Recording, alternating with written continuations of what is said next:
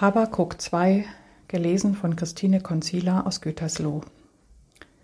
Auf meiner Warte will ich stehen und mich auf meinen Turm stellen und Ausschau halten und sehen, was er mir sagen und antworten werde auf das, was ich ihm vorgehalten habe.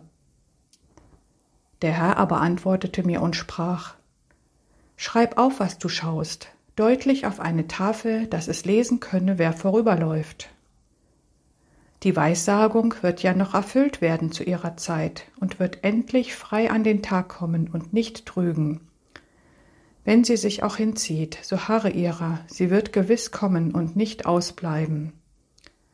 Siehe, wer halsstarrig ist, der wird keine Ruhe in seinem Herzen haben, der Gerechte aber wird durch seinen Glauben leben. Aber der Reichtum betrügt den stolzen Mann, dass er nicht bleibt. Er sperrt seinen Rachen auf wie das Reich des Todes und ist wie der Tod, der nicht zu sättigen ist. Er rafft an sich alle Völker und sammelt zu sich alle Nationen. Was gilt's aber? Diese alle werden einen Spruch über ihn machen und ein Lied und ein Sprichwort sagen. Weh dem, der sein Gut mehrt mit fremdem Gut. Wie lange wird's währen? Und häuft vier Pfänder bei sich auf. Wie plötzlich werden aufstehen, die dich beißen, und erwachen, die dich peinigen, und du musst ihnen zum Raube werden. Denn du hast viele Völker beraubt, so werden dich wieder berauben alle übrigen Völker um des Menschenblutes willen und um des Frevels willen, begangen am Lande und an der Stadt und an allen, die darin wohnen.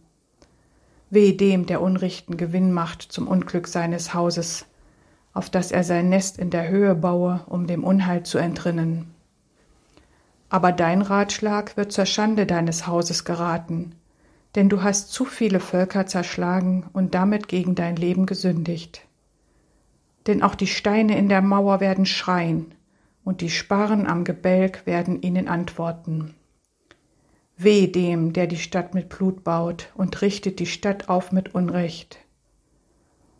Wird's nicht so vom Herrn Zebaoth geschehen? Woran die Völker sich abgearbeitet haben, muss mit Feuer verbrennen, und wofür die Leute sich müde gemacht haben, das muss verloren sein? Denn die Erde wird voll werden von Erkenntnis der Ehre des Herrn, wie Wasser das Meer bedeckt.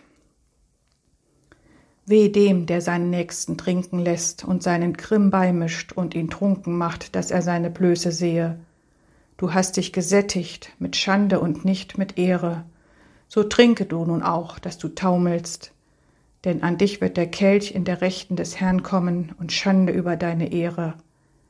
Denn der Frevel, den du am Libanon begangen, wird über dich kommen, und die vernichteten Tiere werden dich schrecken um des Menschenblutes willen und um des Frevels willen, begangen am Lande und an der Stadt und an allen, die darin wohnen. Was hilft ein Bild? Sein Meister hat's gebildet. Was hilft ein gegossenes Bild, ein falscher Lehrer? Sein Meister verlässt sich auf sein Werk, obgleich er stumme Götzen macht. Weh dem, der zum Holz spricht, wach auf, und zum stummen Steine, steh auf. Wie sollte ein Götze lehren können? Siehe, er ist mit Gold und Silber überzogen, und kein Odem ist in ihm. Aber der Herr ist in seinem heiligen Tempel, es sei stille vor ihm alle Welt.